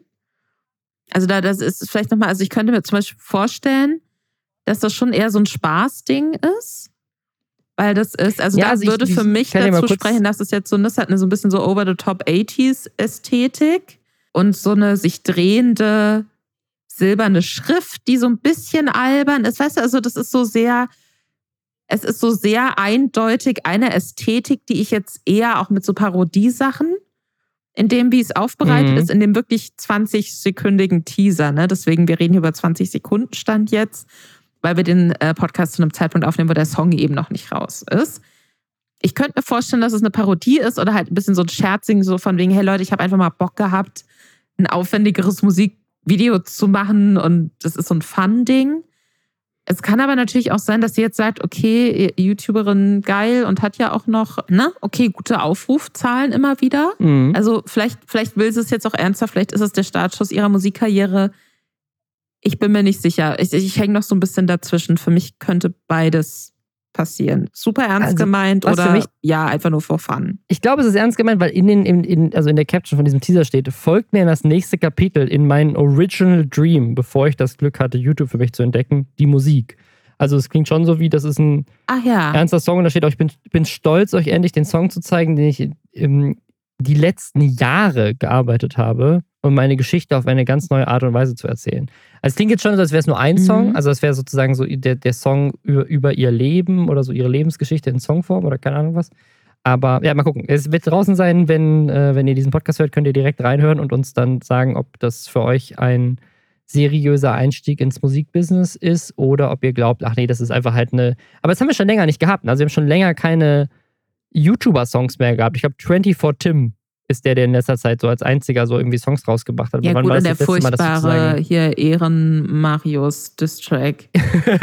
den, den- zählen wir nicht mit. Das ist Okay. offensichtlich kein. Obwohl, ich meine, dieser, dieses Musikvideo war auch mit Schwester Eva, ne? Aber egal.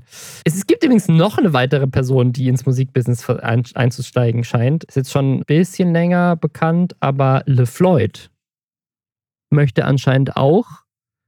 Und bei dem sieht es auch direkt sehr viel ernster aus, weil er tatsächlich auf Instagram angekündigt hat, dass er dieses Jahr ein Album rausbringen will. Und für mich ist ein Album rausbringen schon auf so einem Level seriös. Da musst du ja richtig, da muss er mehrere Songs. Muss ja nicht, das ist ja nicht nur ein Song, da muss er ein richtiges Album machen. Da muss er richtig. Also eine EP Äh, da wird- zumindest, ne? Ja, ja, EP. Ja, okay. Aber äh, wohl ein Album und dann erste EP Februar. Album Ende Februar, Anfang März wird immer realistischer. Erste EP Ah, im okay. Februar ja, ist auf gut, jeden stimmt, Fall du hast drin. absolut recht. Also, und er wird da wohl rappen. Oder, also, Und da ist, da ist Lisa ja ein großer Fan von. wenn Leute rappen. Die, pass auf, die Sache ist, also er spricht von Trapcore. Und das ist eine Musikrichtung, da bin ich mir nicht zu 100% sicher. Ich habe jetzt mittlerweile das Gefühl, also Urban Dictionary sagt, es ist eine Mischung aus Rap und Metal. Oder so Metalcore, was ja so ein schnellerer, treibenderer Metal ist. Ich könnte mir also auch vorstellen, dass er halt ein bisschen so schreiend spricht. Also weniger so klassischer Rap, sondern so Ne? Einfach so ein bisschen. Ah, okay, das ist mehr so Metal, Metal Genau, Ding. Ja, genau. Okay. Mhm. Also so wird, und, und da bin ich dann halt nicht mehr so drin, ne? Also da, da kenne ich mich das dann stimmt, nicht so gut ja. aus. Aber was wir auf jeden Fall schon wissen ist, wie die musikalische Untermahnung dazu klingen wird, weil er nämlich sein Herzensprojekt in seinem Instagram-Post dazu verlinkt hat. Und das heißt Sugar and Sharks mit X und es klingt so für mich, also das ist meine Theorie, ich weiß es nicht, weil das sind offensichtlich zwei Leute und die haben aber keine eigenen Instagram-Profile. Ich, ich schätze, dass er einer von diesen beiden ist. Also ich schätze, er ist Sugar oder Sharks. Also ich glaube, das ist sein Künstlername, ist meine Vermutung. Und die Beschreibung von diesem Künstlerprofil ist Rap and Trapcore making rough love to EDM. Also es ist nicht nur Rap und Metal, sondern es ist auch noch EDM. Es ist so, so ein Crossover-Ding so ein bisschen. Und es hat auch was mit Anime zu tun, weil die drei Videos, die man bisher sieht, sind halt irgendwie so Rough Love with EDM, würde ich es jetzt einfach abkürzen. Also so sehr so treibend, schnell, elektronisch auch so ein bisschen. Und ich mag die Musik tatsächlich. Ich kann mir nicht vorstellen, dass jemand darauf rappt aber ich mag ihn. Ich kann mir vorstellen, dass jemand äh, schnell schreiend darüber spricht, zum Beispiel, was dann für diese Metalcore-Sache so ein bisschen sprechen würde. Aber womit das halt unterlegt ist, ist mit so Anime-Ausschnitten. Insbesondere Neon ja. Genesis Evangelion, mein Lieblingsanime tatsächlich. Und es gibt auch einen Link zu einem YouTube-Kanal und da haben die auch nochmal so Anime-Zusammenschnitte und dann eben jeweils so ein Beat drüber. Und was man bisher noch nicht hört auf den Sachen, die von Sugar and Sharks hochgeladen wurden, sind halt irgendwelche Sachen mit, ne, so Stimme drüber. Aber das wurde ja dann anscheinend gerade auch erst aufgenommen. Deswegen. Äh, ja, und also ich, ich habe es noch nicht so ganz verstanden. Also sind das Freunde von denen? Ist er einer, weil da steht Beat bei Sharks, Video bei Sugar. Ich kann mir nicht vorstellen, dass LeFloid diesen Beat gebaut hat. Und ich kann mir auch nicht vorstellen, dass er das Video geschnitten hat. Weil, ich meine, das, das könnte er sicherlich, aber es ist irgendwie. Aber er sagt ja mein Herzensprojekt. Ja, ja, das wäre, also ist, ist, ist, also ist er der, ist er der sozusagen das dritte Mitglied von dieser Band, der die Stimme leiht und einer davon macht die Videos und einer macht den, macht den Beat oder ist einer von, also ist er Sharks oder ist der Sugar? Habe ich noch nicht hinterhergeblickt, aber es gibt halt einen ersten, einen ersten Post auch unter diesem ersten Video, wo da steht, currently working on three Ausrufezeichen Albums to drop in January. Mhm. Das ist ein Post aus Dezember. Und er hat ja nur von einem Album geschrieben, was irgendwie im März kommt. Also vielleicht ist das doch nochmal was anderes. Und dann die Beschreibung ist dieses eine Album, here's one of the tracks of the upcoming album Dreamweaver. Und das, das klingt ja wirklich so, als, also als wäre auch der Plan, dass das ein Album ist, nur mit Musik in diesem Style. Weil es sind ja inzwischen auch schon drei Songs online da auf Instagram und auf YouTube. Ohne Rap. Also es wirkt so, als wär das, wär, wären das nur Beats. Und da steht dann noch Dreamweaver will be fucking awesome. It's by far the best album to wipe to, work to, drive to, have sex to or even a gym session. Also alles ja. einfach. Kannst einfach alles machen mit dem Album. Aber ist doch cool. Von Sex bis Arbeiten, das, alles drin. Vielleicht auch parallel, ne? Je nachdem, welcher Branche man ist. Je nach Job. Äh, work from home. Äh, also, also ich, ja, ich blick da nicht so ganz dahinter, inwiefern, also wo er da jetzt involviert ist und wer, wer genau jetzt Sugar ist und wer Sharks und ob, ob jetzt er diese Beats baut oder die Musikvideos macht oder ob er nur ein, ein Rapper ist, der quasi mit denen das zusammen macht, halt auf einem Album, das dann, das dann Vocals Ich habe halt immer das Gefühl, wenn, wenn jemand sagt, so, das ist mein Herzensprojekt, dann, also weißt du, es würde jetzt auch nicht. Unser, ja. Also, aber, ne, also man würde jetzt auch nicht so ein US-Rapper würde jetzt auch nicht sagen, weil er mal mit Dr. Dre zusammengearbeitet hat, Dr. Dre ist mein Herzensprojekt, weil der hat die Beats für mein Album gemacht. Also das klingt für mich, als wäre er da Teil von. Und man, man sieht halt auch in den Videobeschreibungen bei dem äh, Sugar and Sharks äh, YouTube-Kanal, da in der Infobox, halt so von wegen, we're officially equipped by Died Rich. Und das ist ja diese Klamottenmarke das ist von Flo's, LeFloid. Äh, Klamottenmarke, mit, ja. Ne? Also vielleicht ist es einfach ein weiteres Projekt. von ihm. Ich meine, der hatte ja schon immer auch irgendwie mit Musik zu tun. Also für mich wäre jetzt nicht super weit hergeholt, dass er vielleicht diese Beats macht. Und bisher war das eher vielleicht so ein Hobby-Ding und dann ah, dann Kumpel, der sucht schöne Anime-Videos dazu raus oder so und schneidet das knackig zusammen. Und jetzt hat er aber quasi dann auch so ein, es nimmt da halt auch Vocals auf. So, so würde das für mich okay. wahrscheinlich. Also wenn er das, wenn er jetzt, wenn er jetzt, wenn er jetzt wirklich die Beats baut, die Vocals macht, eine eigene Kleidungsmarke hat, auf Twitch erfolgreich ist, seinen eigenen YouTube-Kanal hat und auch noch eine Familie hat, dann fahr mal Stufe langsamer.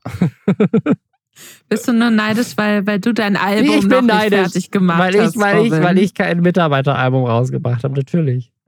Ich, ich finde das okay, Robin. Nicht jeder, weißt du, Robin, nicht, nicht jeder muss ein ja. Album rausbringen. Ich, ich mache zum Beispiel auch keine Musik. Na gut.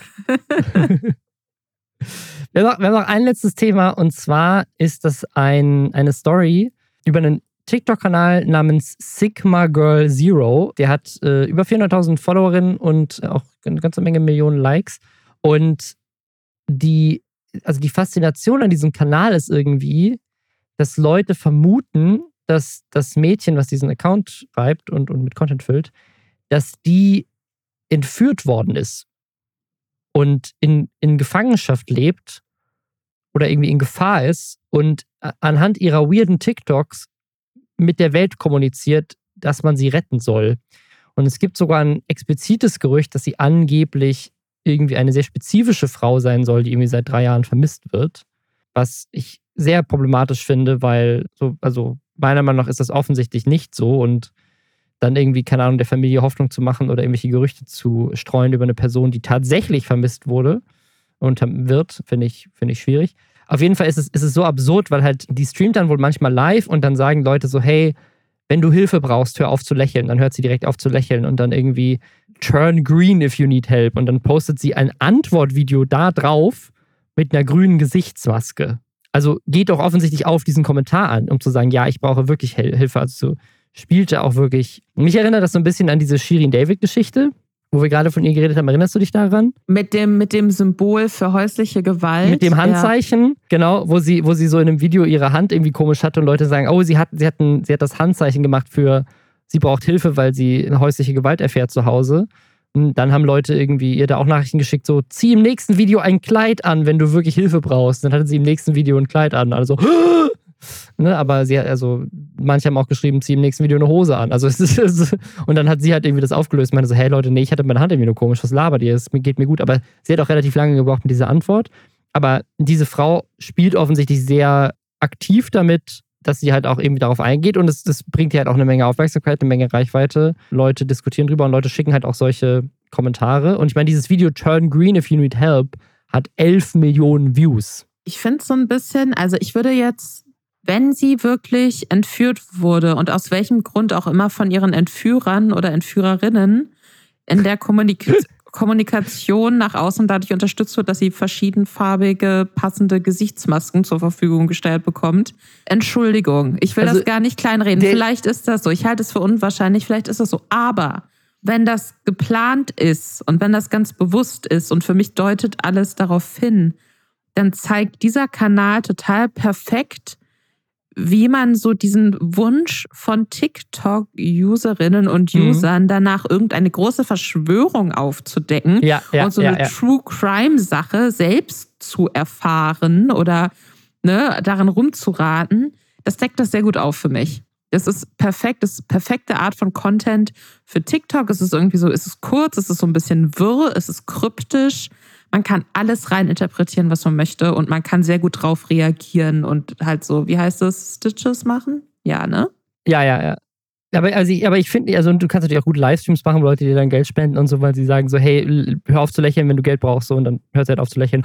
Oh Gott, sie, sie braucht wirklich Hilfe. Aber was ich so absurd finde, ist, sie hat halt auch, also sie hat halt auch eine Kontakt-E-Mail für mögliche Partnerschaften bei sich in der Bio und sie antwortet halt, ne, also in einem Livestream so zu reagieren, okay, vielleicht lesen deine Entführer die, den Live-Chat nicht mit, aber ein Video zu posten, wo halt der Kommentar, brauchst du Hilfe, in dem Video eingeblendet wird, dann müssen ja schon die schlechtesten Entführer der Welt sein. Also die, die haben quasi ein Mädchen entführt, haben dann gesagt, hier hast du ein Handy, um TikToks machen zu können. Mach, was du willst. Du darfst niemanden anrufen, nicht die Polizei anrufen.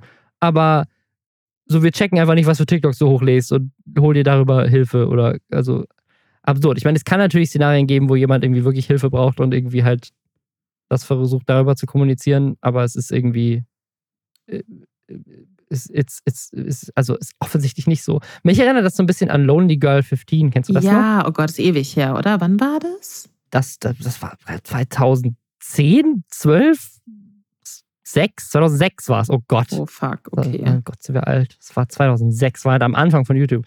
Lonely Girl 15, für alle, die es nicht kennen, das war, ähm, das war sozusagen eine der allerersten fiktionalen Vloggerinnen. Also zu einer Zeit, wo YouTube halt so ganz klar einfach nur äh, Leute waren, die halt einfach so ne, Vlogs im Internet hochgeladen haben, äh, gab es halt Lonely Girl 15, die auch auf YouTube dann sehr schnell sehr groß geworden ist, ähm, die halt einfach so gevloggt hat aus ihrem Leben und dann sind aber immer absurdere Sachen sozusagen in diesen Vlogs rausgekommen über ihre Familie und das war halt so eine Zeit, wo es halt wo halt die Idee, jemand könnte auf YouTube fiktionale Stories in dieser Form hochladen, völlig neu war. Und die, die Eltern waren irgendwie sollten, waren angeblich in irgendeiner komischen Sekte oder sowas. Und ja, dann kam halt irgendwann raus, oh, das ist alles gar nicht echt, das ist nur fiktional. Ja, war, war sehr groundbreaking damals in, in 2006. Und jetzt gibt es halt auf TikTok sowas ähnliches, dass Leute halt so tun, als wären sie entführt worden. Und das ist aber halt nicht echt und es ist irgendwie alles nur fiktional. Es gibt auch, auch diese ganzen seltsamen POVs, wo Leute sich auch, wo Leute oder wo, keine Ahnung, die hotten TikTok-Boys, die alle die gleiche Frisur haben, so tun, als wären sie so dein Entführer und dann gibt es lauter so Herzaugenreaktionen darauf oder es gibt auch so eine komische ASMR-Untergruppierung, so, wo dann quasi so, hey, ein, ich bin ein Psychopath und ich halte dich gefangen und dabei wispere ich dir Sachen ins Ohr. Ich bin da irgendwie mal in so eine ganz komische Ecke abgerutscht und habe sehr lange gebraucht, damit ich da algorithmusmäßig wieder rauskomme. Aber ich habe es geschafft. es, gibt da, glaube ich, auch ein sehr gutes Video von Danny Gonzalez zu, der einer meiner Lieblings-YouTuber ist. Äh, was ich aber bei Sigma Girl Zero interessant finde, ist, dass wenn man mal so ihr, was sie so geliked hat, durchgeht, dann sind da immer wieder, also sie hat ganz viel so, wo sie so 10, 20 Videos von einem und demselben Kanal am Stück liked. Da könnte man so ein bisschen nach, also entweder als würde sie einfach so willkürlich mhm. Sachen liken oder es würde sie halt immer so neue Kanäle finden und dann da einmal alle Videos durchgucken und halt die liken, die ihr gefallen. Und dazwischen gibt es aber immer wieder, und das ist so die eine Sache, die sich so mit durchzieht, immer wieder Memes mit Patrick Bateman aus American Psycho.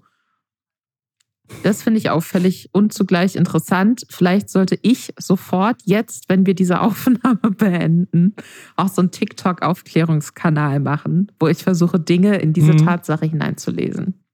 Hm. Das, ich, das könnte viral mhm, gehen. Ich glaube auch. Wir wünschen ihr alles Gute. Wir hoffen, es geht ihr gut. Äh, ich wüsste gerne, wo sie diese sehr knallig blaue Gesichtsmaske her hat. Weil ich glaube, das ist eine Farbe, die mir auch ja. gut stehen würde mir und meiner Haut. Sehr gut. Dann äh, trag die mal auf, falls du Hilfe brauchst. Genau, also ihr findet mich dann demnächst auf TikTok. Es wird ganz groß. Lisa Zero wird der, Lisa Double Zero wird der, wird der Account dann. Das wird toll. Dann können wir hier endlich mal mehr über mich reden, Robin. Weißt du, dann kann ich hier auch mal von meinen Social Media Erfolgen erzählen.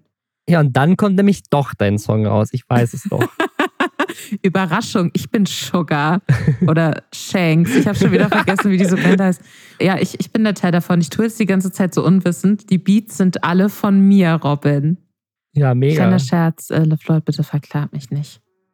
Sehr unsicher, was, äh, in welchem rechtlichen Rahmen wir uns jetzt hier die ganze Zeit bewegt haben. In, in, keinem guten, deswegen beenden wir jetzt den Podcast und hören uns nächsten Samstag wieder. Danke fürs Zuhören und habt noch einen schönen Tag. Ciao. Tschüss.